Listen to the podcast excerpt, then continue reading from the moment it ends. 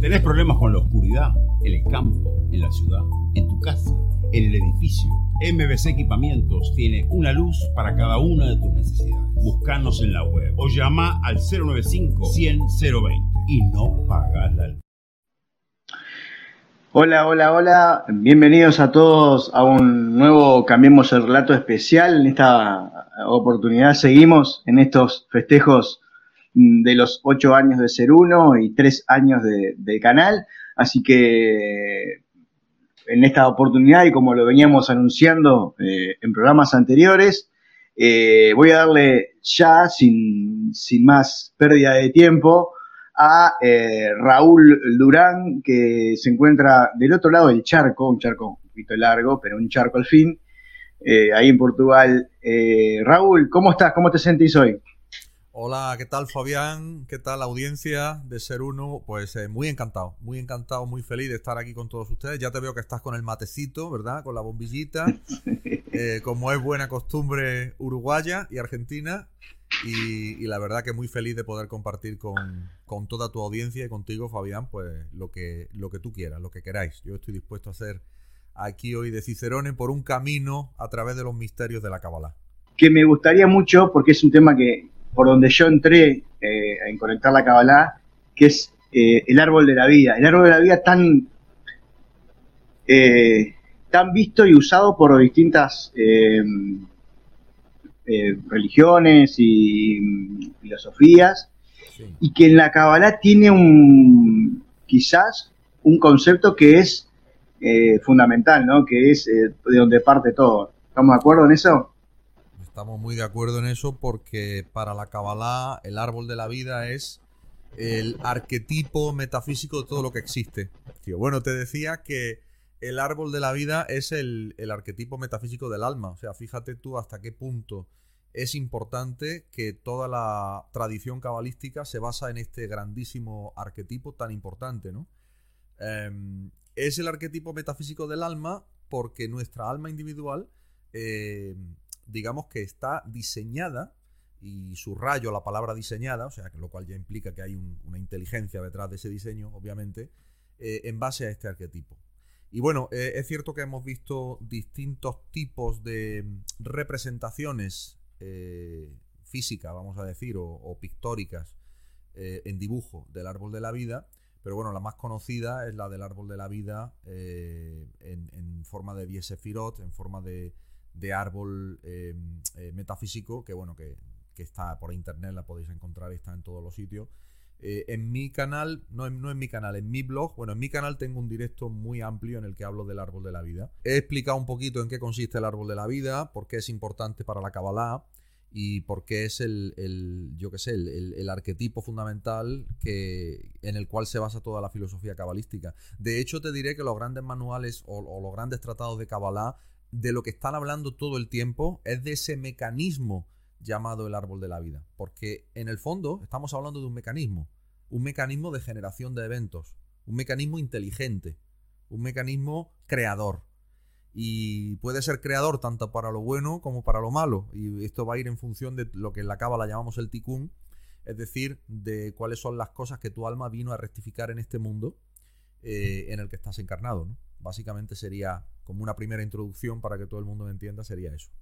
Este,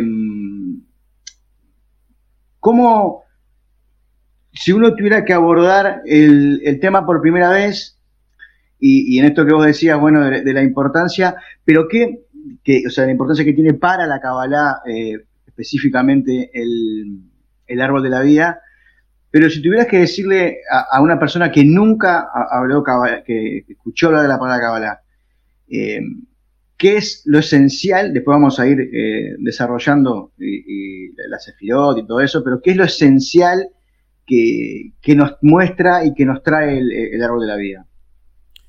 Yo lo que le diría a una persona que nunca ha eh, tenido contacto con la sabiduría cabalística y que no, no tiene familiaridad, vamos a decir, con los conceptos, es que mm, lo primero que hay que entender es que el ser humano por ponerlo en términos muy simples, para que lo entienda un niño, se compone de alma y de cuerpo. ¿Ok? Entonces, el alma habita en un cuerpo. El alma no pertenece a este mundo. El alma viene de otro mundo en el cual acuerda entrar en un cuerpo. ¿eh? Yo siempre me gusta explicar que es como un videojuego. Imagínate que estás en un videojuego eh, este, interactivo y, multijugador, multiplayer, y eh, tú viste la película Avatar, por ejemplo, ¿no? En, Avatar, la película Avatar, ves tú cuando todos se acuestan y se duermen y se despiertan en el cuerpo de los mm, de los seres de aquel otro planeta, ¿no? De, los avatares, ¿no? Pues aquí funciona un poco igual. Entonces, em, eh, para las personas que no saben nada de esto, yo siempre me gusta explicar que vivimos como en un videojuego. ¿eh? Vivimos como en un entorno, vamos a decir, virtual, donde el que es extranjero en este entorno, y esto es un concepto muy cabalístico, el que vive en el exilio, el que vive en Egipto, es el alma. Todo el rato estamos hablando del alma. Nunca jamás estamos hablando del personaje, eh, del cuerpo. el cuerpo es debería ser un servidor del alma, pero sin embargo nos encontramos que en nuestra sociedad es todo lo contrario. Las personas se han olvidado de alimentar el alma, algunas ni siquiera creen en su existencia ni le dan ninguna importancia, y por contra estamos todo el rato eh, glorificando, idolatrando todo lo material y por extensión también al cuerpo. No solo al cuerpo, la identidad propia, el nombre, la narrativa que tiene cada persona, sus memorias, eh, aquellas cosas con las que se identifica, sus logros, etcétera, etcétera. Lo que nos viene a decir la Kabbalah, todos los tratados cabalísticos, empezando por supuesto por la propia Torá y siguiendo por el Zohar, que es un comentario muy potente de la Torá, eh, lo que nos viene a decir estos tratados es fundamentalmente, señores, hay que alimentar el alma porque lo que es de verdad nuestra esencia es el alma y la identidad nuestra es el alma, no es el cuerpo. El cuerpo es un servidor del alma que viene a servirnos para que nosotros como alma podamos tener una experiencia dentro de un entorno virtual que nosotros podemos vivir como físico, pero que no es un entorno del que nuestra, alma, del que nuestra alma procede. Eh, nuestra alma procede de otro mundo, de otra dimensión, si queremos llamarlo así, que en la Kabbalah se le llama el Gan Eden, el jardín del Edén. ¿eh? Y ahí es donde empieza toda la historia de la creación. En otras palabras, todo lo que nos, cuesta, todo lo que nos cuenta eh, el libro del Génesis, la historia de la creación del hombre llamado Adán, no se está refiriendo realmente a eh, eh, un señor y una señora Eva que están allí en un mundo físico eh, y no es así. estos son dos seres espirituales que viven en un mundo no físico del que, del que luego nuestra alma tiene procedencia, ¿no? Como, como, vamos a decir, como autóctonos de aquel mundo llamado el Jardín del Edén, Gan Eden. Y nosotros, en, en este momento, en la vida, lo que venimos es aquí a tener experiencia, sobre todo a experimentar emociones y a rectificar todo aquello que hemos ido rompiendo por el camino, porque claro, no es la primera vez que nos encarnamos en este mundo, sino que han habido muchas sucesivas encarnaciones y en cada una de ellas nos hemos encarnado como completamente ignorantes de nuestra auténtica naturaleza y hemos cortocircuitado todo lo imaginable. Entonces hemos cometido tropelías, barbaridades y al final lo que eso genera es lo que se llama un ticún o un karma, y que hay que rectificar, que hay que ir eh, elevando, limpiando, por así decir. Y ese es el motivo por el que nos encarnamos. El motivo primigenio por el que nos encarnamos no es ese. El motivo primigenio por el que nos encarnamos se llama el pan de la vergüenza, otro concepto cabalístico, que es que puesto que en ese jardín del Edén, donde ese ser de luz llamado Adán, el primer hombre, eh, lo tiene todo, no carece de nada, no tiene necesidades, recibe todo absolutamente del creador, él le pide al creador, por favor dame oportunidad de que yo primero también pueda ser creador y segundo yo pueda también hacer méritos para merecer el recibir de ti sin ningún tipo de límite como estoy mereciendo. Entonces, eso se llama el pan de la vergüenza. Y ese es el motivo primigenio por el que el hombre, el hombre y la mujer, el ser humano, está encarnado en este mundo. ¿Qué tiene esto que ver con el árbol de la vida? Pues que el árbol de la vida es el alma, es decir, es la esencia del ser humano. Esa es la clave con el que todo el mundo se tiene que quedar. Y toda la doctrina, toda la... No, no, la doctrina, vamos a decir el conocimiento. Sí, doctrina porque es una doctrina secreta, que ahora ya no es secreta, que se llama la Kabbalah. Toda esa doctrina secreta llamada la Kabbalah, que ya no es secreta nunca más, lo que nos enseña es cómo manejar el árbol de la vida, o sea, nuestra propia alma, para que esa alma cada vez sea más fuerte y vaya tomando cada vez más control de nuestros eventos acá en este mundo físico. Porque lo que sucede es que cuando la persona se encarna, eh, el alma se encarna en este mundo físico y se cree que es una persona, se cree que es una narrativa, se cree su propia historia, un maestro mío me decía siempre, no te creas tu historia, no te creas tus creencias. Eh, y cuando la persona se está creyendo todo eso, es que vive en una ignorancia total y absoluta, porque ignora cuál es su auténtica naturaleza. Y en el hecho de ignorar cuál es nuestra auténtica naturaleza es donde está la base de toda manipulación, la base de toda mentira, la base de todo engaño, eh, porque es donde está nuestra fortaleza realmente. Nuestra fortaleza está en el ámbito espiritual. Eh, y lo que buscan precisamente eh, dentro de este videojuego las fuerzas del mal, vamos a decir así, que son nuestros entrenadores personales, que son los que nos van a hacer cada vez más fuertes como alma, es precisamente alejarnos de ese aspecto trascendente, fundamental, esencial, que es el aspecto auténtico que, tiene el ser humano. Y es como el ser humano debería de vivirse. ¿Qué hemos de hacer? Hay que, hay que alimentar ese árbol de la vida, porque él es, es el que nos da auténtica vida. ¿Cuál es la auténtica vida? La vida espiritual. Pero para poder alimentar el árbol de la vida y tener una auténtica vida espiritual, tenemos primero que ser conscientes de que somos seres espirituales teniendo una experiencia física en un entorno que podríamos denominar virtual, pero que nos parece muy real. Yo cuando tomé contacto con, la Kabbalah, eh, me cerró el sentido y mucho una mm, un término, un concepto metafísico que se escuchaba, que lo venía escuchando desde hace un tiempo, que era esto de como es arriba, es abajo. Y, vos corregime si yo lo, aprendí mal o me lo enseñaron mal, el árbol de la arriba, el árbol de la vida, es un árbol que crece de arriba hacia abajo y en este concepto de que todo lo que vemos en, nuestra existencia crece de la tierra y da frutos eh, hacia, hacia arriba, por decirlo de una manera, y nosotros en realidad hacemos la tarea inversa. Crecemos desde en esto de que somos un alma que, llega a la tierra, que encarna y da frutos en, para la tierra. Así es. Eh, bueno, esto se puede interpretar desde varias, desde varias perspectivas. si, lo, si, lo, interpretamos de la perspectiva puramente, eh, vamos a decir, literal, eh, efectivamente no tenemos más que observar cualquier ser humano y nos damos cuenta de que el ser humano cuando crece lo hace desde abajo hacia arriba, físicamente, ¿verdad? Esto lo puede ver todo el mundo. El niño o sea, es niño y, cada, y cuando se hace adulto se hace cada vez mayor y crece hacia arriba. Como tú muy bien has dicho, el alma, para crecer más en este mundo físico, es decir, para que su presencia sea más fuerte, y ya hemos dicho que lo que pasa que es, que el alma habita dentro de un cuerpo físico, lo que ha de hacer el alma es ser consciente primero de su existencia, y luego ampliarse, actualizarse, agrandarse. Y eso en la cábala se llama ampliar tu recipiente, ampliar tu vasija, ampliar tu kelí, sería la palabra cabalística. ¿Cómo se amplía el kelí? ¿Cómo se amplía el recipiente? ¿Cómo yo tengo en este cuerpo físico cada vez más alma para que cada vez el alma tenga más control sobre el cuerpo y por lo tanto sobre la materia?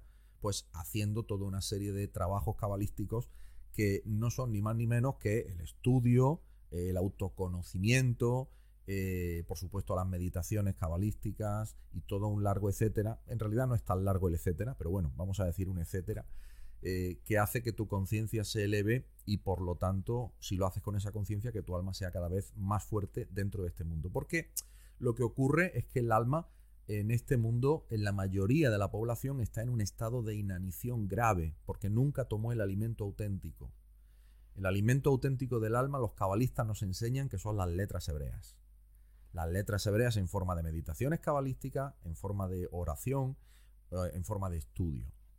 Y con todo lo que da juego eh, las letras hebreas, porque las letras hebreas eh, ya sabemos que el alfabeto hebreo no es un alfabeto cualquiera, sino que es más bien un lenguaje de computación muy sofisticado de cómo se genera esta realidad. Un lenguaje de computación cuántica. Y con ese lenguaje es como está generada toda esta realidad. Todo, absolutamente todo lo que vemos, todo lo que nos podemos inclusive imaginar que pudiera existir en este mundo, eso viene generado, programado y se renderiza, se hace materia, se hace físico a través de eh, mundos superiores, que es donde se programa, eh, y se renderiza, se hace físico aquí en el, en el, mundo, en el mundo físico. ¿no? Eso desde un plano. Pero luego desde, desde otra perspectiva, como tú muy bien has dicho, la palabra como es abajo es arriba, o el dicho, o el principio, que es uno de los principios herméticos, ¿no? que está en el Kibalión, pero es un principio realístico. Fíjate qué interesante. Como es, como es abajo, es arriba, en realidad está aludiendo directamente a un principio físico y metafísico llamado el principio holográfico. Le sonará a muchos de nuestros amigos. ¿Qué quiere decir el principio holográfico? El principio holográfico es un principio muy conocido desde la antigüedad, recientemente sacado a la luz por algunos científicos muy ilustres, eh, algunos de ellos con el premio Nobel, como Denis Gabor, eh, allá por los años 50 y posteriormente el, científico holandés de Hort, eh, recientemente en los años 90, pero que era un, es un concepto básico dentro del, del mundo de la Kabbalah porque el árbol de la vida en sí mismo es holográfico. Bueno, ¿qué quiere decir holográfico? Holográfico quiere decir que la información, la información de la parte está en el todo y la información del todo está en la parte. Voy a poner un ejemplo a nivel físico para que todo el mundo me entienda. Si yo me arranco un pelo de mi cabeza, en el pelo de mi cabeza está toda la información del ADN para poder replicar otro Raúl físicamente como yo. ¿Os acordáis de la oveja Dolly, no? Cómo se replicó la oveja Dolly. Pero ha sido a partir de la información que estaba donde? En una parte. ¿Qué parte? Un cabello. Ahí está toda la información del todo. Lo que pasa es que está la información del todo en potencia. ¿Ves tú? A eso se llama el principio holográfico. Y funciona también al revés. La información de la, de la parte está en el todo y la información del todo está en la parte. Por ejemplo, eh, vamos a hablar de los órganos del cuerpo. Cualquiera de nuestros órganos forma parte de un todo mayor y a su vez aloja la información del todo. Eh, y eso sucede absolutamente con todos los seres vivos de este planeta. Y no solamente con lo físico, sino que sucede también a nivel metafísico. Y ahora voy a explicarlo dentro del árbol de la vida. En el árbol de la vida, que se compone de 10 sefirot o dimensiones, cada una de las 10 sefirot, los cabalistas nos enseñan que dentro de cada sefirá hay a, su vez otros 10 sefirot, es decir, otro árbol de la vida dentro de cada sefirá. Y ahora, dentro de esos 10 sefirot que están dentro de esa sefira individual, a su vez, dentro de cada uno de los 10 sefirot, hay a su vez 10 árboles de la vida más. Y así hasta el infinito. Eso se llama el principio holográfico. Eso quiere decir como es arriba, es abajo. Porque se está refiriendo a un principio, no se está refiriendo o a una ley, pero no se está refiriendo a que eh, simplemente viene de una dimensión y que se refleja en esta. En realidad no es solo una dimensión, sino que son muchas dimensiones, pero que tienen eh, influencia sobre la dimensión en la que vivimos. Y cada una de esas dimensiones se llama en la Cábala eh, la Sefirot. Las Sefirot que componen el árbol de la vida y que son 10. De las cuales las tres Sefirot superiores son Sefirot eh, em, donde se generan los eventos. Efectivamente, ahí tienes un esquema del árbol de la vida. Pues las tres Sefirot más altas, los, tres círculos, para que los amigos nos entiendan, más altas de todas, eh, corresponden a un mundo llamado Atzilut y desde ahí se generan absolutamente todos los eventos. Y luego las siete sefirot inferiores son las siete sefirot que transmiten la información desde arriba. ¿Qué sucede cuando la persona no, tiene conocimiento de esta sabiduría? Pues lo que sucede sencillamente es que los eventos se generan en piloto automático en función de la información transgeneracional que tú portes. Y entonces la información transgeneracional que tú portas actúa en piloto automático y te lleva como si fueses una hoja a merced del viento, en este caso del viento del árbol transgeneracional y sus mandatos. Entonces, por eso es tan importante subir al nivel de arriba, a las tres sefiros superiores, para tú, mediante meditaciones cabalísticas, trabajo cabalístico, estudio, etcétera, generar tus propios eventos. Y este es todo el secreto de la Kabbalah. O sea, lo que busca la Kabbalah no es otra cosa que hacerte el rey de tu mundo, el rey de tus eventos. Pero para eso no basta solamente con el estudio, no basta solamente con el trabajo cabalístico, también es necesaria una actitud ante la vida y un modo de comportarse que se acerque siempre que eh, apunte hacia la impecabilidad, hacia la impecabilidad moral. ¿no? Este es un concepto que también a mí me llamó mucho la atención esto de que, aunque vos no lo conozcas, el sistema funciona igual. Eh, seas consciente o no seas consciente de lo que, de lo que, de cómo funciona y el, y el, la diferencia o, el salto de, cuántico, por ponerlo de, alguna manera, es cuando vos utilizás o aprendés esto. A mí me gusta usar mucho eh, una frase de una película, no sé cómo la tienen nombrada en, España, porque viste que esto que las traducciones cambian, que es el Guerrero Pacífico, eh, de Dan Millman, el atleta, bueno, que, el maestro le dice la diferencia entre conocimiento y sabiduría, esto que vos decías, ¿no? Conocer es lo que estamos haciendo quizás, eh, leer, investigar, sabiduría es vivir en, consecuencia a lo que uno va adquiriendo. Y, ahí quizás, desde mi punto de vista, eh, está la clave de darse, de darse cuenta de cómo funciona y vivir en consecuencia a, lo que uno va adquiriendo, porque si no, el programa transgeneracional, como vos decís, es el que empieza a, bajar la información y hacer ese recorrido. ¿Estamos, de acuerdo? Estamos de acuerdo. Eh, varios comentarios. Primero, hay un principio cabalístico que se dice, conocer es conectar. Conocer es conectar. Eh, el sistema funciona igual si no conoces, pero como conozcas, entonces conectas con el sistema. Entonces, conocer es conectar. Segundo, la sabiduría es experiencia, absolutamente de acuerdo. La sabiduría es experiencia, pero sobre todo tenemos que partir del punto de vista de que para poder saber, para poder tener sabiduría, primero tienes que haber experimentado. Es decir, lo que te gana enteros en tu sabiduría es el haber experimentado. Todos nacemos en este mundo y todos nos equivocamos. Somos torpes, nos equivocamos a diario. Hasta el más sabio se equivoca. ¿Por qué? Pues porque estamos continuamente bombardeados por pensamientos, por circunstancias, por avatares de la vida que nos sacan de nuestro centro, que, de nuestro centro, que nos distraen continuamente, que, eh, que nos arrebatan completamente el control de nuestras emociones. Y obviamente es una dificultad terrorífica para poder eh, tomar el control, conducirse de una manera centrada por la vida. Pero eh, en toda esa forma de vivir, que es como vive la mayoría de la población, no ahora, sino desde hace miles de años, lo único que se genera es más caos y más caos y más caos. ¿Cuál es la forma de que ese caos empiece a transformarse en orden? Pues la forma de que ese caos empiece a transformarse en orden es entender que existe un mecanismo que se llama el árbol de la vida, a la que yo denomino la impresora en cinco dimensiones, porque es una impresora que lo que imprime son circunstancias, imprime eventos en tu vida. Y tú eres el tipo que está parado delante de tu computadora, tienes la computadora enchufada a una impresora, tienes el software, tienes el teclado y puedes escribir y darle a imprimir. Ahora hay que saber qué quiere escribir uno y hay que saber qué quiere imprimir y hay que saber que tienes una computadora, porque si no es que no haces nada. Y hay que saber darle a las teclas, ¿verdad? Y hay que ser consciente de todo este mecanismo. Entonces, vivimos equivocados, sí, pero cada vez menos equivocados, afortunadamente, porque cada vez las personas que tienen ese hambre de conocimiento eh, sienten una mayor conexión con su aspecto trascendente. El aspecto auténtico del que me, del que, al que me refería al inicio de nuestra charla, que es el aspecto espiritual, el aspecto del alma, eh, que es nuestra auténtica esencia. Entonces, eh, ¿cómo se ¿Cómo se aprende? Se, aprende viviendo. Esto lo saben muy bien los papás.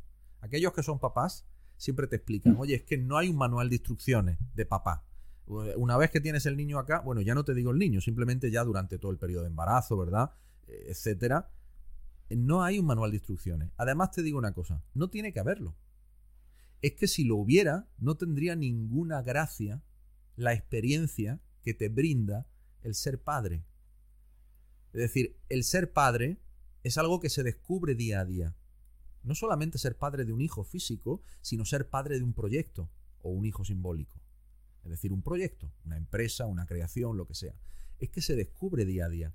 Cuando tú eres arrojado, cuando tú eres osado, la osadía tiene premio. El mecanismo inteligente de creación de eventos llamado el árbol de la vida te premia en tu osadía de creación, siempre que vayas acorde a los principios de creación. ¿Cuáles son los principios de creación? Pues están escritos en, el, en la Kabbalah y en la Torah, eh, en la tradición judía.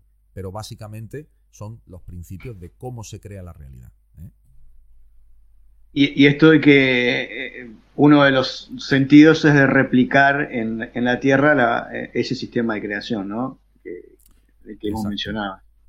yo, sé que yo sé que es muy difícil, o por lo menos desafiante, sintetizar eh, cómo es el, circuito o el sistema del árbol de la vida y qué significa cada una de las sefirot, pero ¿te animás a hacernos, por lo menos, eh, yo te, lo, digo de primera mano porque este, mm, la gente que mira este programa o nunca ha escuchado hablar de la Kabbalah o recién sabe de algo. ¿Vos podrías hacer una síntesis de, cómo funciona y qué significa cada sefirot o tenemos muy poco tiempo para eso? Bueno, voy a hacer una síntesis muy rápida, pero eh, voy a advertir a todas las personas que vayan a mi, a mi página web, arquetiporaulduran.com. Exacto. ¿eh? Y entonces en Arquetipo Raúl Durán, bueno, si quieres ir tú directamente y, lo compartes en pantalla, porque existe un artículo completo, muy detallado, e inclusive un descargable eh, que os podéis descargar con toda la Sefirot, con todo el árbol de la vida y un artículo en el que lo describo de una manera absolutamente, eh, bueno, pues precisa. Profunda. Sí, porque además es un artículo muy largo. Son, me parece que son, no sé si son 12 o 15 páginas, eh, donde, allí lo, donde allí lo explico, ¿no? Entonces, bueno, em, el árbol de la vida, eh, la Sefiró, bueno, ahí explico que lo del principio holográfico, que ya lo he explicado, vivimos en un universo fractal y holográfico, significa que la información de la parte está en el todo y viceversa. Esto ya lo he dicho. El significado cabalístico del árbol de la vida es que es considerado como el, como el arquetipo que explica cómo se crea la realidad a través de la unión entre los mundos espirituales y el mundo físico. No tanto la unión, porque ya están unidos, sino eh, cómo es que se traspasan las informaciones del mundo espiritual al mundo físico y en el mundo físico esa información se transforma en evento. ¿Mm? Eso siempre va con un decalaje de tiempo, porque no es que tú de repente eh, haces una meditación cabalística o progresas espiritualmente y entonces se te presentan en la vida unas circunstancias que son las que tú has meditado. Va a depender de, eh, digamos, los méritos de la persona, los méritos de esa alma. No solamente de los méritos de esta vida, sino los méritos acumulados en vidas anteriores. Entonces, bueno, eh, el árbol de la vida, como digo, se compone de 10 sefirot, son Keter, Jogma, Binah, que serían las tres sefirot superiores, Gesed, Geburat y Feret, eh, Netzachot, Yesod y Malhut. Esas son las 10 Sefirot. Entonces, bueno, cada una de las Sefirot eh, está eh, asociada con muchas cosas. Está asociada con una letra hebrea, está asociada con una cualidad. en fin, por ejemplo, la Sefirá Keter, que es la primera Sefirá, es la conciencia de Dios y es el punto que toca la unidad. Contiene a todas las almas y a todos los archivos con la información de todas nuestras reencarnaciones en la memoria universal de todos los universos, de todas las dimensiones. Es intangible e incomprensible para el alma corriente. Inclusive es completamente inadecuado hablar de ella porque ya el lenguaje no da para hablar de ella. La sefirá más elevada. Se llama Keter, se traduce como corona. En segundo lugar, la sefirá Jochma es la dimensión de la sabiduría eh, y es la conciencia del universo. Es la sefirá que está asociada con la meditación cabalística sobre las letras hebreas. Aquí la importancia de las letras hebreas, vamos a, entender ya, ya supongo que lo habéis entendido, e, es, capital. Y es en la Sefirah Jogma donde nosotros meditamos cabalísticamente. Cuando meditamos cabalísticamente estamos en el nivel de Jogma. Por lo tanto, acoge a la verdadera fuerza del hombre, que es la fuerza espiritual. Me refiero al hombre y la mujer, es decir, al alma. Eh, luego está la Sefirah Binah, que es una Sefirah que eh, se traduce como inteligencia y es la inteligencia que hace posible precisamente la distribución y el tránsito de la conciencia hacia mundos más tangibles. De esta sefirá es de donde proviene nuestra alma y los primeros componentes plurales de la creación. Hasta esta sefirá no hay pluralidad, no hay dualidad, hay solamente unidad. A partir de ella se crea la primera dualidad y esa primera dualidad, eh, querido Fabián, son las 22 letras hebreas. Explica el Zohar que lo primero que crea el creador son las 22 inteligencias, herramientas, instrumentos, y una vez creados esos instrumentos, con esos instrumentos crea todo lo demás. Imagínate, por ejemplo, un carpintero que se establece mm, como carpintero, pero no tiene para hacer herramientas. Pero bueno, tiene mm, tiene cosas para hacer las herramientas. Entonces, lo primero que construye que son sus herramientas. El que puede las compra y el que no se las fabrica, ¿no? Salvando las distancias, eh, el creador es el único que crea de la nada. El carpintero tendría que crearlo de algo, de madera, de hierro. El creador crea las herramientas, o sea, las letras hebreas, de la nada. Se le dice eh, blima, de la nada, en hebreo. Y luego está la siguiente sefirá, ya pasamos a las siete sefirot inferiores, hablamos de Gesed. Y Gesed es una sefirá que se traduce como bondad o misericordia. Está asociada al arquetipo del patriarca Abraham. Ya sabemos que los patriarcas bíblicos en realidad hacen referencia a cualidades y son cualidades que nosotros tenemos que imitar ¿no? para alcanzar su nivel de conciencia y por tanto pues nos habla de la generosidad de Abraham, de la abundancia de Abraham, etc. Son arquetipos, ¿eh? para que entendamos. Luego después está la Sefirá Geburá, en la quinta Sefirá. Representa el rigor, los obstáculos, las dificultades. Esta Sefirá es el poder de las fuerzas y de las leyes de la naturaleza que tratan de someter eh, la voluntad del ser humano y que en la mayoría de, las ocasiones lo, lo, consiguen, por lo que explicaba antes, porque la mayoría de las personas no tienen fuerza de alma suficiente como para poder dominar los eventos y ni siquiera ser conscientes de que están siendo bombardeadas constantemente, ¿no? por pensamientos que son ajenos, por eventos que son eh, que funcionan en piloto automático, es decir, lo que se llama el tikkun. Entonces, la Sefirá Geburá, quizás más que ninguna otra, representa ese concepto de tikkun, ese concepto de rectificación del mundo pero por el camino duro, por el camino riguroso. ¿eh? Luego está la Sefirá Tiferet, que es la sexta Sefirá y que representa la capacidad de traer a otras personas, a, otras almas, en ese proceso de rectificación, en ese proceso de lo que se dice en términos religiosos, el arrepentimiento, eh, con el propósito de enmienda, ¿no? Em, porque ya se supone que llegaste a un nivel de conciencia superior y en hebreo se le llama esto el concepto de la teshuvah, es decir, de volver al origen, de volver al lugar eh, del que el alma, digamos, tiene su origen. Y eso, se le, eso está asociado con la Sefirá Tiferet, que a su vez está asociada con el patriarca Jacob. Sigue la Sefirá Netzach. La Sefirá Netzach es la séptima Sefirá. Simboliza la creatividad, el don artístico, el don científico, inventivo, imaginativo, Representa también la humildad, porque está asociada con Moshe Rabenu, con Moisés, que era el más humilde de todos los seres humanos. Y además eh, es una sefirá muy interesante porque elimina los malos decretos. Y junto con la sefirá que viene ahora, que es la sefirá Ot, que es la octava sefirá, crea lo que se dice en la Kabbalah el pequeño tribunal. Eso es una especie de audiencia previa, judicial, espiritual, para entendernos, de nuestras almas en las que se pueden dirimir juicios por nuestras acciones eh, que no precisan de subir a instancias superiores. En realidad los juicios los hacemos nosotros mismos porque todo esto ocurre dentro del sistema metafísico de nuestra propia alma. Es decir, al final eh, nosotros somos los que nos juzgamos a nosotros mismos, cómo hemos actuado en la vida, ¿no? Eh, me refería a la Sefiraot. Bueno, pues la Sefiraot es la octava Sefirá. Representa un tipo de profecía llamada sin reverberación. corresponde a un nivel de conciencia que se asimila al sacerdocio y es por eso que la figura asociada a la Sefirot es el, eh, el Cohen Gadol, eh, en la figura de Aarón. O sea, el, Cohen Gadol es el, sumo sacerdote del templo, el gran sacerdote del templo que era además hermano de Moisés. Según los cabalistas más avanzados, esta Sefirá eliminará a los ángeles acusadores, es decir, a las fuerzas del mal que primero te hacen tropezar, luego te acusan de haber tropezado y eso te genera tikkun. Luego está la Sefirá Yesod, que es la novena sefirá, es la conexión directa entre los mundos espirituales y el mundo físico. Esta sefirá es muy interesante porque, eh, aparte que tiene una relación muy potente en nuestra alma con todo lo que es la dimensión social del ser humano, eh, pero es muy interesante el hecho de que es la última sefirá de los mundos espirituales, porque la que viene detrás ya es la sefirá Malhut, que ya es el mundo físico. Pero la que viene inmediatamente antes y que acumula de alguna manera todo ese proceso de circulación de información hasta llegar a ella y a partir de ella ya lo próximo sería el mundo físico, esa sefirá es Yesod. Y Yesod por eso representa eh, el sustento, la abundancia, la abundancia a todos los niveles, no solamente económica. Eh, en hebreo le decimos Shefa, eh, es una abundancia que está asociada a todos los aspectos de la vida, abundancia de amistad, abundancia de salud, abundancia económica, por supuesto, abundancia de proyectos, abundancia de, de todo lo que uno puede imaginar. Es decir, que fluya el río de la abundancia. La siguiente sefirá ya es la sefirá Malhut, es la sefirá que es nuestro mundo físico, es la dimensión que corresponde al mundo físico.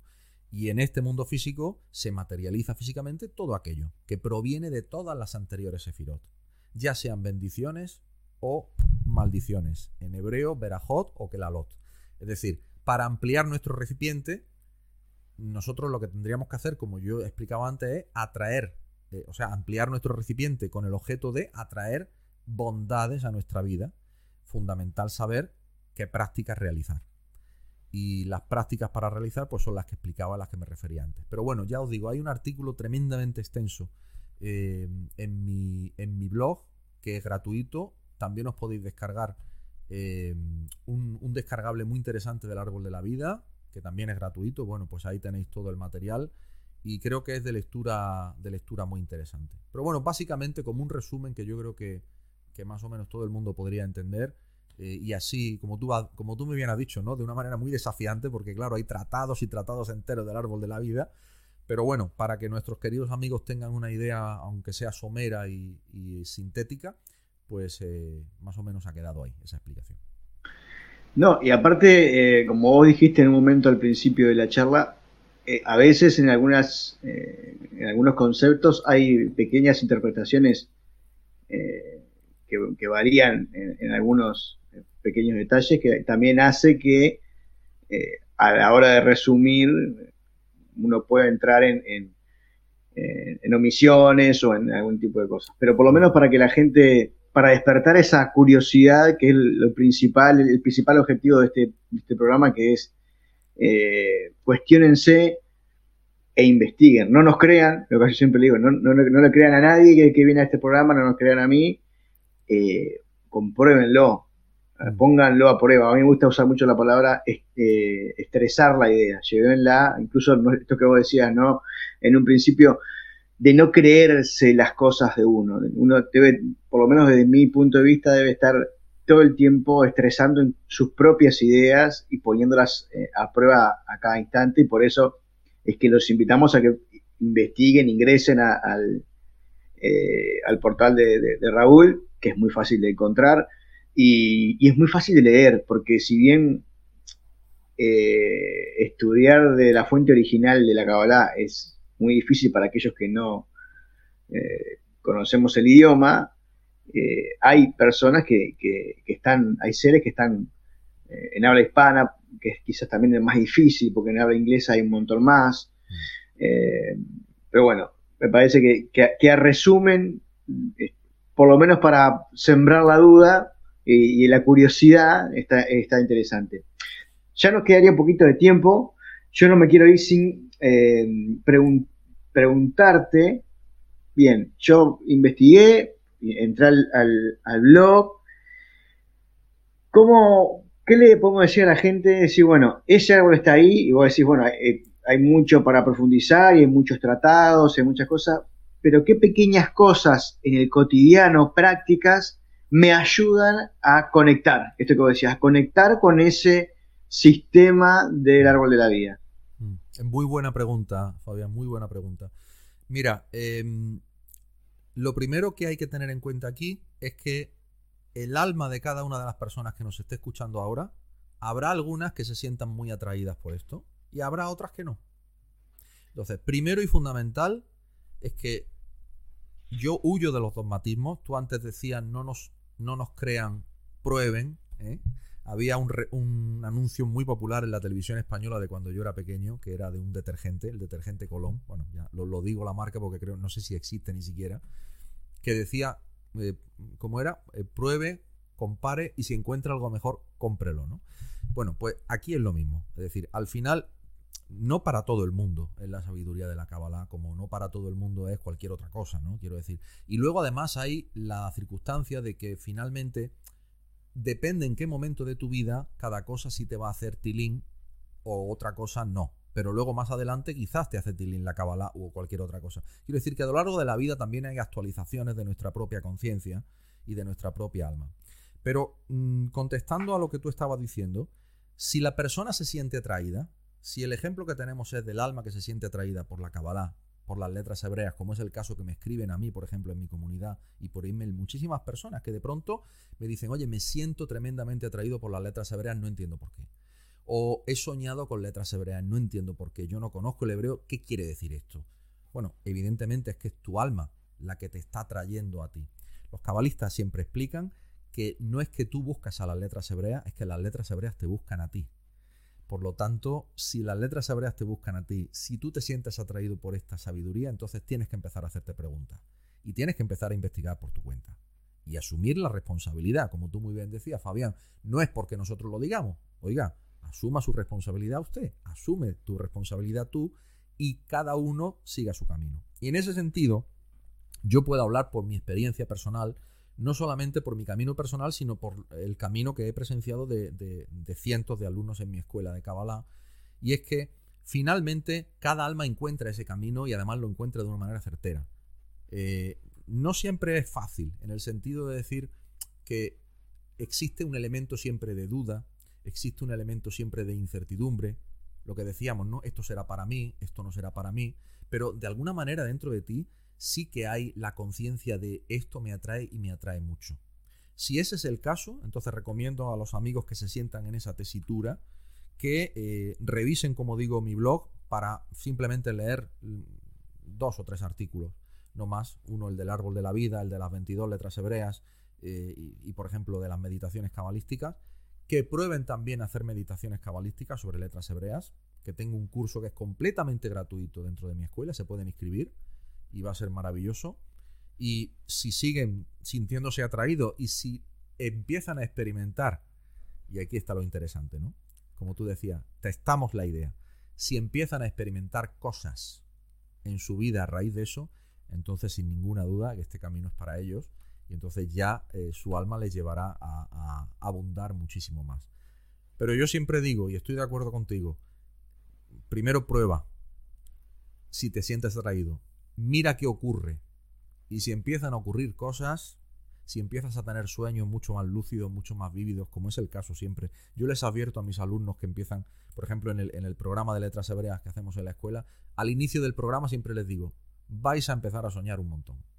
Yo nunca he soñado, bueno, pues ahora vas a soñar y te vas a acordar. Y van a ser sueños impresionantes. ¿Por qué? Pues porque estamos alimentando al alma con el auténtico alimento del alma. Pero no lo digo desde el dogmatismo, como, como decía antes, es que lo digo por experiencia propia. Yo he sido siempre, siempre fui una persona muy descreída y, además tengo una, formación científica, eh, porque bueno, desde el ambiente universitario fui entrenado y educado para ser eh, eh, tremendamente riguroso en la aplicación del método científico, especialmente en la rama de lógica y filosofía de la ciencia, que era la, la rama mía universitaria. O sea, que estoy muy entrenado para ser crítico. Y os puedo asegurar que al final, cuando uno tiene experiencia que sin ningún género de duda suceden y las estás experimentando, entonces ahí tienes la prueba del 8. No necesitas, eh, no necesitas más. No necesitas que nadie te lo diga. Lo sabes. Una última, quizás, el estribo, porque nos quedan algunos minutitos más. Em, nombraste ahí por encima eh, esto del proceso de creación. Y me gustaría que te, fueras eh, contándonos esto, esto del proceso de los, de los cuatro eh, mundos, que, también es interesante y que también está englobado en, en, el árbol de la vida, ¿no? Sí, así es. Bueno, sí, es un proceso muy interesante porque el árbol de la vida se divide como tú muy bien has eh, dicho, en cuatro mundos. Em, cada uno de esos cuatro mundos, bueno, el árbol de la vida se puede dividir eh, eh, en muchas cosas. por empezar, se puede dividir en 10 sefirot, y ahí tenemos una división posible. Se puede dividir en cuatro mundos, y cada uno de los cuatro mundos contienen tres sefirot, excepto el último que contiene solo una sefirá. Se pueden dividir en lo que se llama parzufín, que son conjuntos de sefirot. Es decir, hay varios tipos de lenguaje varios tipos de abordaje, vamos a decir, y según la fuente cabalística, ¿no? Pero bueno, dejando al margen, al margen eso para no entrar en demasiadas complicaciones, vamos a quedarnos con la división clásica de los mundos. Eh, el mundo más elevado de todos, Bueno, primero por empezar, existen cuatro mundos, de los cuales los tres de arriba, los tres más elevados, son no físicos, y el mundo de abajo es el único mundo físico. Luego de los cuatro mundos son tres no físicos, uno físico.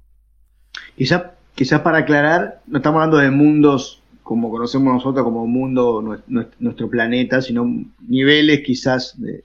Dimensiones. Dimensiones, exacto, ahí va. Vamos a decir dimensiones.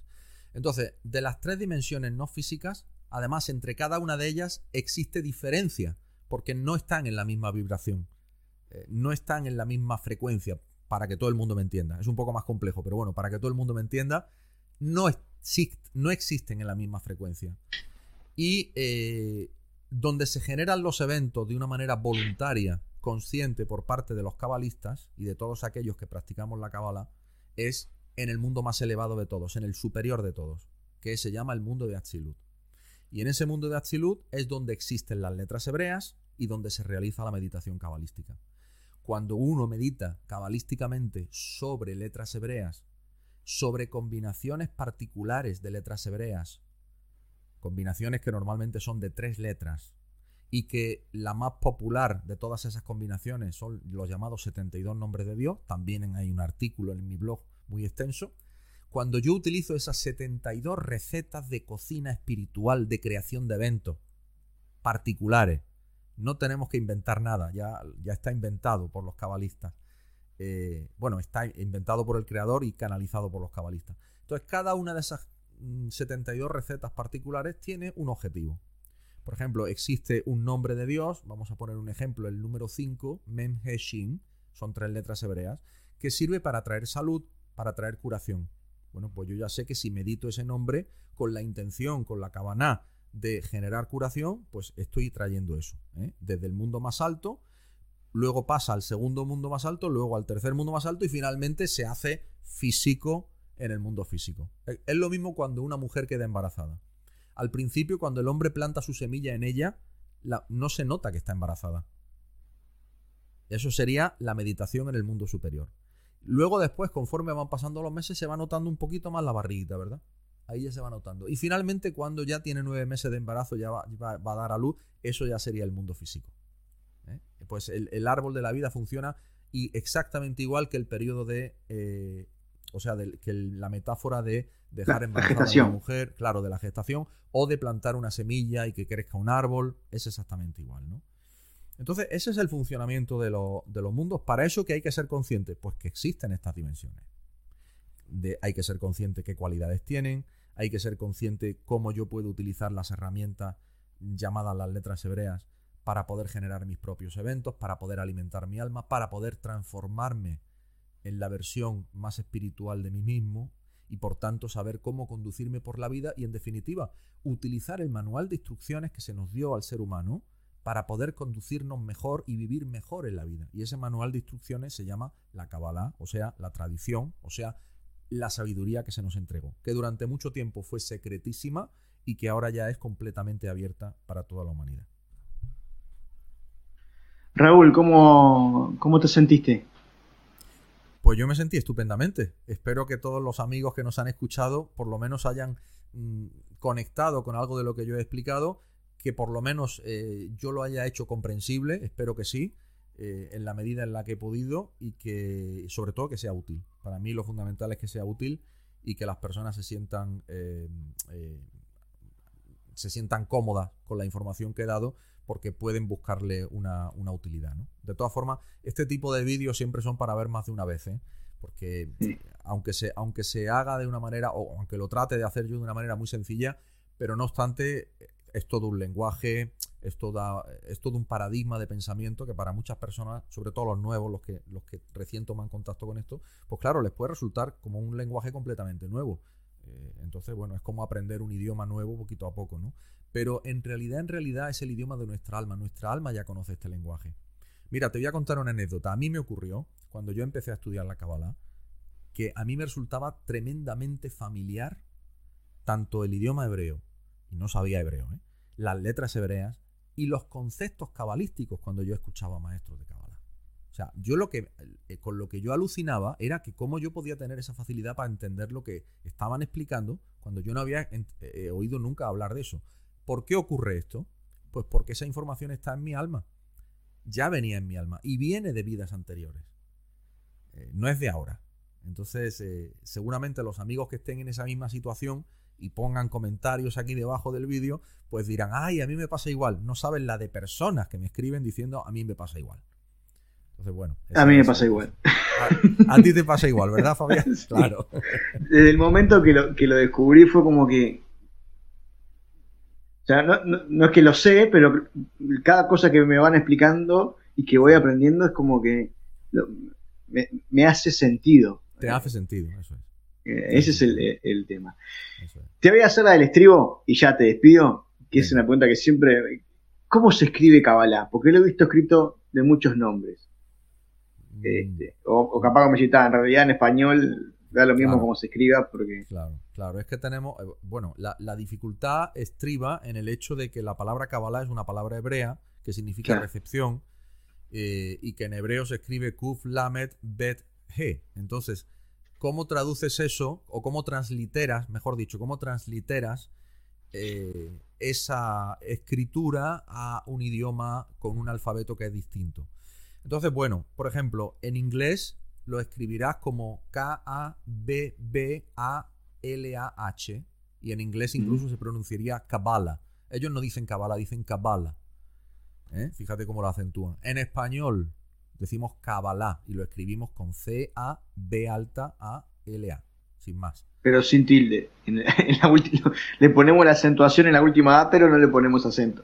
No, no, pero fíjate que si escribes Kabbalah en español, la, es una palabra esdrújula.